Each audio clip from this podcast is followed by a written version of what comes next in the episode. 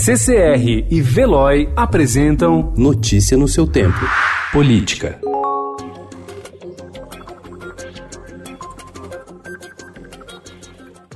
Mesmo antes da indicação de um ministro terrivelmente evangélico para o Supremo Tribunal Federal, como prometeu ano passado o presidente Jair Bolsonaro, setores ligados aos religiosos têm reforçado sua atuação na corte com o objetivo de garantir que seus interesses sejam defendidos, sobretudo em temas da chamada pauta de costumes. O presidente Jair Bolsonaro resgatou o protagonismo do seu vice, Hamilton Mourão, escalado na semana passada para assumir o Conselho da Amazônia.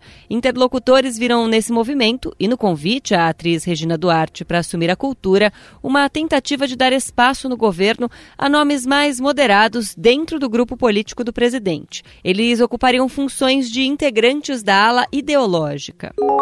O governador do Rio de Janeiro, Wilson Witzel, foi criticado e demorou a reagir após divulgar, sem autorização, um vídeo em que conversa pelo telefone com o presidente em exercício, Hamilton Mourão. No diálogo, eles falam de uma ajuda da União aos atingidos pelas chuvas no estado do Rio. Mourão disse que o ex-juiz federal esqueceu da ética e da moral ao divulgar a conversa.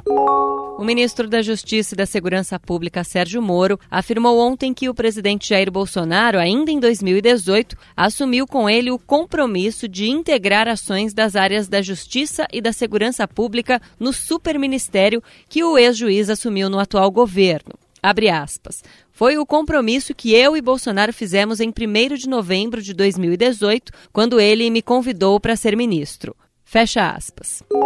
O Tribunal de Justiça de São Paulo determinou ontem a penhora de um veículo modelo Hilux do ex-ministro e ex-governador do Ceará, Ciro Gomes, para garantir o pagamento de uma indenização por danos morais no valor de 38 mil reais ao vereador Fernando Holliday. No ano passado, Ciro chamou o parlamentar de capitãozinho do mato nazista e de traidor da negritude. Notícia no seu tempo. Oferecimento CCR e Veloy.